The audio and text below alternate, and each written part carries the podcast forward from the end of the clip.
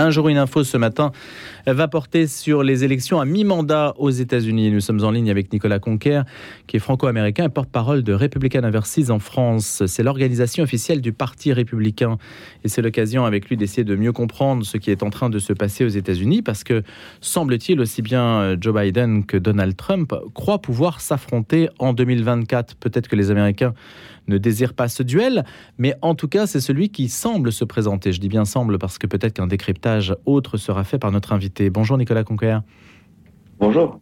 Pouvez-vous nous dire un petit peu ce qui se passe avec ces élections à mi-mandat et, quelle est la leçon, la première leçon que vous en tirez? Évidemment, donc là, en plein élection de mi-mandat, on est encore, euh, c'est important de rappeler, encore, on va de comptabiliser l'ensemble des scrutins. Euh, il y avait donc euh, une échéance importante pour le Parti républicain de remporter la Chambre des représentants. C'était l'objectif principal et qui sera acquis. Euh, la conséquence de ça, ça va être surtout de mettre un terme aux politiques délétères en matière économique, en matière sociétale, environnementale, entrepris par l'administration Biden et absolument sans contre-pouvoir depuis deux ans. Et accessoirement, bien faire le ménage dans le Parti démocrate, enlever Nancy Pelosi, la mettre gentiment à la retraite et préparer la route, paver le chemin pour l'élection 2024 avec un parti républicain unifié avec un leadership fort pour justement contrebalancer ces quatre années euh, où Joe Biden a manqué de leadership et a failli à unifier le pays contrairement à la plateforme hmm. sur laquelle il a été élu. Joe Biden euh, semble se réjouir qu'il n'y ait pas eu de vague républicaine. Vous, vous entendez avec lui sur ce constat? On est une espèce de dissonance cognitive. En fait, on se réjouit d'une défaite. Euh, Joe Biden va perdre la Chambre des représentants et potentiellement le Sénat. Il y a également des postes clés de gouverneurs. C'est important de le rappeler. Il y a différentes élections dans ce cas d'élections de mi-mandat. Et donc, il y a des élections de gouverneurs avec des postes qui sont remportés et de manière significative par les républicains. On va parler notamment de la Floride avec Ron DeSantis, le Texas avec Greg Abbott et un État qui est encore en cours de comptabilisation qui est l'Arizona. On a une mutation de certains États qui étaient historiquement des États plutôt indépendants, qui avaient tendance à passer d'un côté et de l'autre, euh, notamment la Floride, qui là a vraiment inscrit une tendance de fond pour rester républicain, et ce dans la durée. Donc euh, il y a, je pense qu'il se, il se fourvoie un peu en pensant que c'est une victoire compte tenu en fait des signaux qui sont envoyés, et une victoire majoritaire et prépondérante en termes de vote populaire du côté républicain qui n'avait pas été arrivé depuis, euh, depuis une quinzaine d'années. À l'heure où on parle, il y a 6 millions de votes en plus pour les républicains. Pour Donald Trump, euh, c'est la préfiguration à un nouveau mandat ou du moins au désir de retourner à la Maison-Blanche? Pour Donald Trump, il y a surtout ce côté de cette ligne qu'il a su insuffler euh, depuis 2016, euh, qui est qui lui survivra de toute manière qui se présente ou qu'il continue à agir en marge de la politique. Les candidats qu'il a soutenus ont été réélus. Ron DeSantis, qui est vraiment sous les projecteurs actuellement, s'inscrit dans cette ligne d'America First il se peut qu'il y ait une querelle d'ego qui est vive, qui fait vivre le débat. Ça sera euh, aux membres du Parti républicain de se prononcer. À l'heure actuelle, aucun des deux de ces personnes n'est candidat, ni même d'autres. Et euh, je pense qu'ils ont à cœur voilà, d'affirmer une même ligne. Donc on n'est pas vraiment dans une guerre fratricide avec des lignes opposées. La ligne au sein du Parti républicain est majoritaire et s'inscrit dans la ligne America First initiée par Donald Trump. Mais Ron DeSantis incarne apparemment une droite plutôt euh, dure, mais moins exubérante que ne pouvait être la ligne de Donald Trump. Ça veut dire qu'il a un rival euh, sérieux? Encore une fois, je vous dis, ils marchent un peu dans, dans les pas de Donald Trump. Euh, ils ont des approches différentes, des qualités et peut-être des défauts respectifs. Euh, mais euh, voilà, je peux vous dévoiler que par la suite, si Trump ne venait pas à se présenter et que Ron DeSantis était le favori, la presse et l'intelligentsia, les mainstream, iront réhabiliter Donald Trump en disant bon, en fait, malgré ses excessivités, ses tweets un peu méchants, il était loin d'être aussi noir et machiavélique que Ron DeSantis, et on trouvera à nouveau. Nouvelle figure, une figure à détester qui sera incarnée par la personne de Ron DeSantis, alors qu'il incarne tout ce qui est le bon sens, euh, la, famille traditionnelle, euh, un gouvernement faible, euh, de manière à pouvoir redonner le pouvoir au peuple. Et voilà, c'est pas un politicien de carrière et quelqu'un avec un leadership fort et qui justement fait peur à ces élites démocrates dans la mesure où il a vocation à renouveler cette caste politique. Quand on représente le Parti républicain en France, on est amené à voter aux États-Unis? Alors absolument, tout comme les 9 millions de citoyens américains qui vivent en dehors des États-Unis, on est appelé à voter. Et justement, nous, avec les républicains Overseas, on s'efforce de le faire de manière euh, jointe avec les démocrates pour inciter les républicains, pardon, les Américains qui vivent à l'étranger à voilà rentrer un peu dans ce process-là. Comment est-ce que ça fonctionne au niveau des, des, procédures Et donc, effectivement, nous, on le faisait avant que ce soit cool euh, de voter par correspondance parce qu'on était tenu de le mmh. Donc euh, il y a des procédures avec des lois qui sont spécifiques à chacun de ces États, mais euh, voilà, il y a, un potentiel énorme avec des gens qui ignorent comment comment le faire, et je les invite à venir nous rejoindre ou s'informer pour pouvoir pouvoir exercer leur voix et influer sur le cours de la politique américaine parce que voilà, ils le méritent et ça fait partie de leurs droits et de leurs devoirs. Nicolas Conquer, il y a un parti en France qui s'appelle les Républicains qui semble s'être inspiré du Parti républicain aux États-Unis. Il y a des points communs euh, vraiment flagrants pour vous? Euh, Déjà, il y a un nom qui est un peu similaire, ce qui me joue parfois des mauvais tours. En dehors de ça, on est vraiment dans une politique assez différente. Euh, j'essaie vite de commenter la politique trop française. Les Républicains, on l'a vu lors des dernières élections, c'est en France. Si vous me permettez cette analyse assez courte, c'est quand même un parti de notables, plutôt pour une droite libérale, plutôt bourgeoise. Il y a une vraie recomposition euh, démographique, sociologique du vote républicain aux États-Unis et maintenant pour le GOP, qui est devenu euh, entre guillemets le parti d'école bleue. Euh, il y a aussi un afflux. L'école bleue, c'est les classes populaires aux mmh. États-Unis, donc il y a une vraie mutation et également une forte adhésion du vote hispanique, qui est très prépondérant notamment dans le sud des États-Unis, compte tenu du fait bah, d'attachement à des valeurs fortes familiales traditionnelles qui sont aux antipodes de celles qui sont promues par par les démocrates avec euh, avortement jusqu'à 9 mois et toutes sortes de, choses qui, vont contre ces valeurs traditionnelles. Donc, euh, sur une ligne peut-être qui serait peut-être plus nationale, souverainiste, les républicains d'un côté et de l'autre de, la, de, l'océan se retrouvent.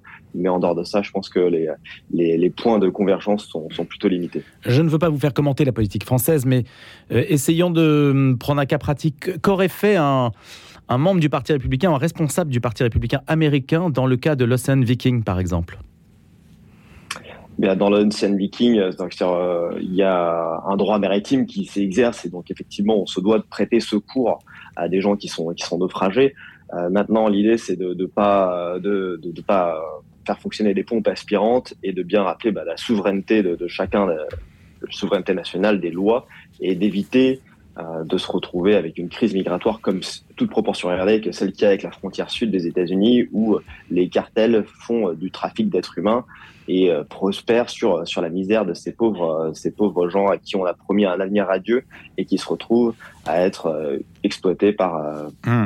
lors de lors de cette, cette traversée. Donc la, la, responsabilité aurait été surtout de leur ramener à leur port d'attache ou euh, au pays le plus proche euh, de là où, euh, là où ils auraient été récupérés en mer, et surtout bah, de condamner formellement le travail de ces associations qui tendent à jouer le rôle de complice de ces, de ces passeurs de migrants. Merci d'avoir été des nôtres ce matin, ce 11 novembre. Nicolas Conquer, franco-américain et porte-parole donc de Republican Overseas en France. C'est l'organisation officielle du Parti républicain américain. Je vous souhaite une excellente journée. Exceptionnellement, ce vendredi, en l'absence de Gilles Brochard, eh bien, c'est un jour une histoire. Et on est heureux de recevoir Alain Dubaudier, ancien officier de l'armée de l'air, qui a fondé un groupe de conseil en système d'information qui s'appelle MC21. Mais ce n'est pas pour cela qu'il est là ce matin. Il vient nous parler d'un armistice à l'autre, 1918-1940. Il y a évidemment un lieu qui est emblématique, que tout le monde connaît dans la forêt de Compiègne. C'est le wagon de Retonde. Il s'est attardé sur cet objet qui est plus qu'un objet, qui est un symbole et qui est une manière aussi de comprendre l'histoire que s'est-il passé entre la victoire et la débâcle? Bonjour Alain Dubaudier. Bonjour monsieur.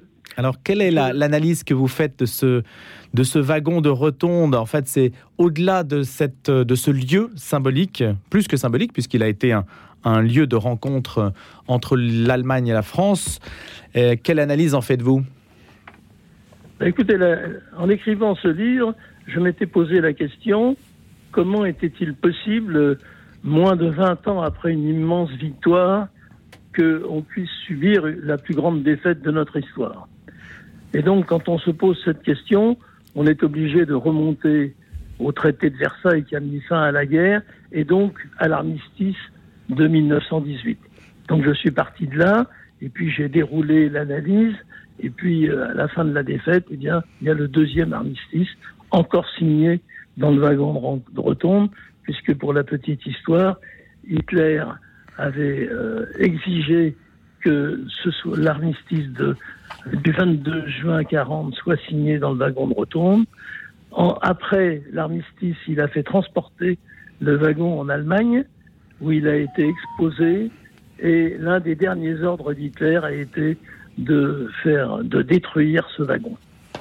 Euh, la, question que vous posez, on n'a jamais fini d'y répondre. Comment se fait-il que 20 ans après une éclatante victoire, une victoire en tout cas, la France ait pu ainsi sombrer en, juin 40 Est-ce qu'il y a des éléments, sans refaire toute l'histoire, euh, Alain Dubaudier, est-ce qu'il y a des éléments nouveaux ou inédits sur lesquels on peut aujourd'hui encore écrire pour raconter cette histoire?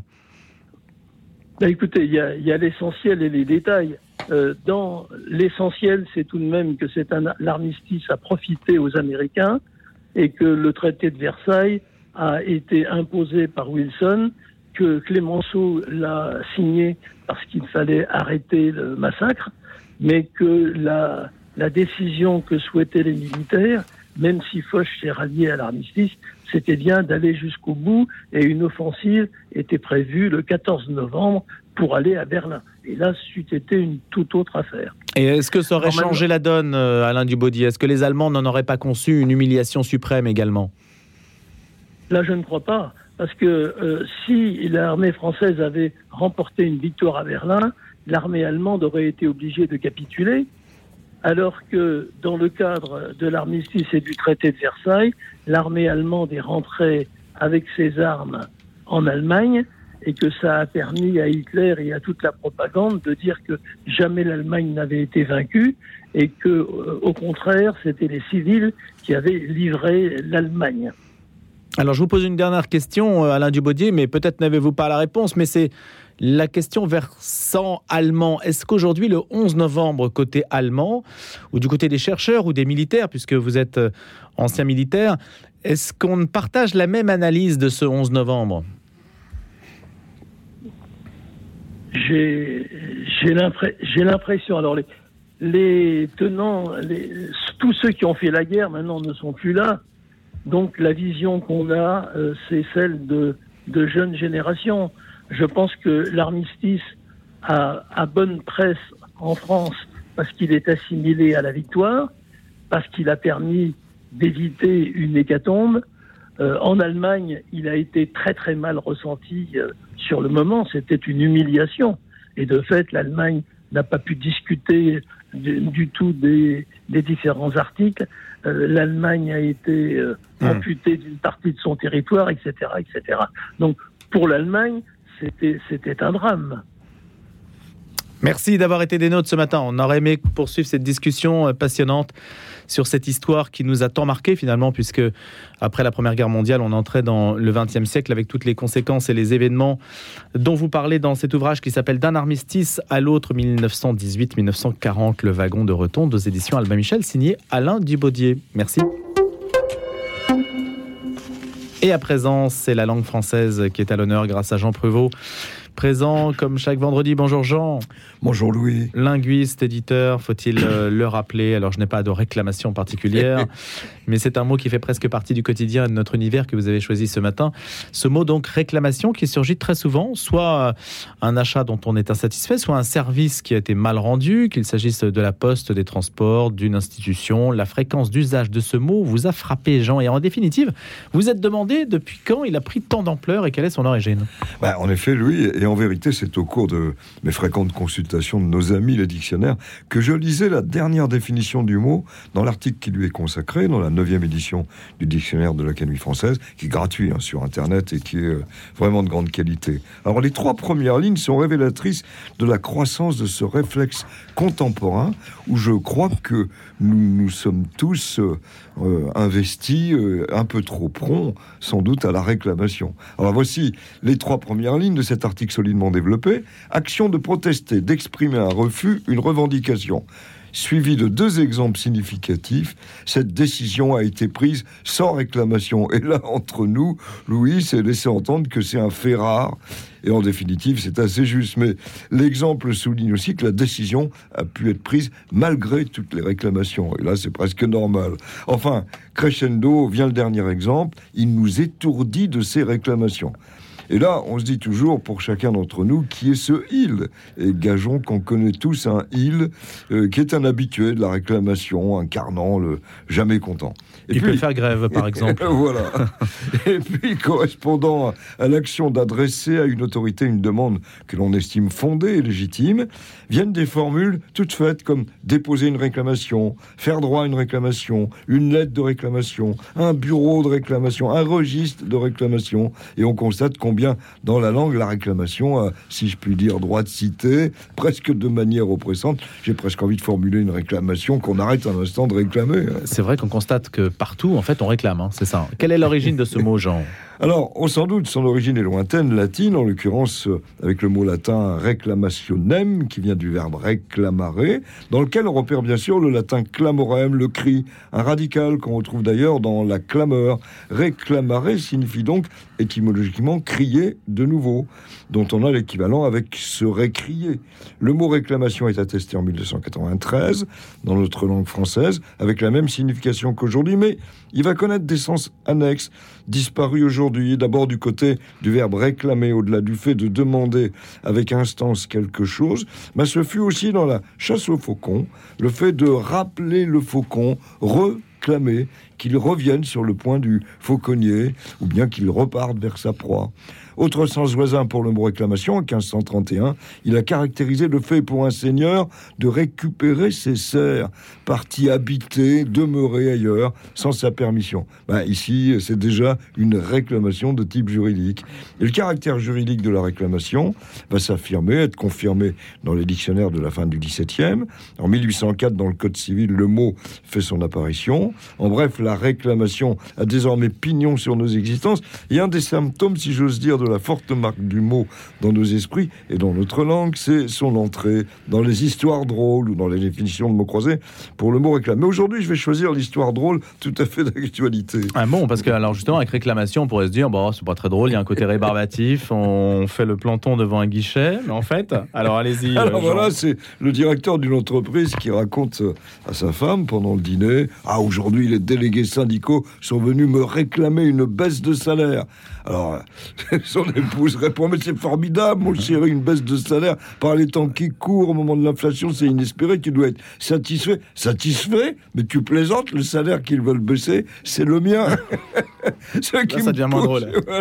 Ce qui me pousse pour conclure à évoquer une citation que j'ai trouvée assez juste, qu'on doit à Armand Salacrou dans Boulevard Durand. La vie, c'est une grande réclamation qu'il n'est pas commode d'apaiser. Bon, alors moi, je vais réclamer un café, mais c'est vrai, à Radio Notre-Dame, il n'y a pas besoin de réclamer. Mais oui, c'est open bar. Oh là, attention, c'est un anglicisme. Hein.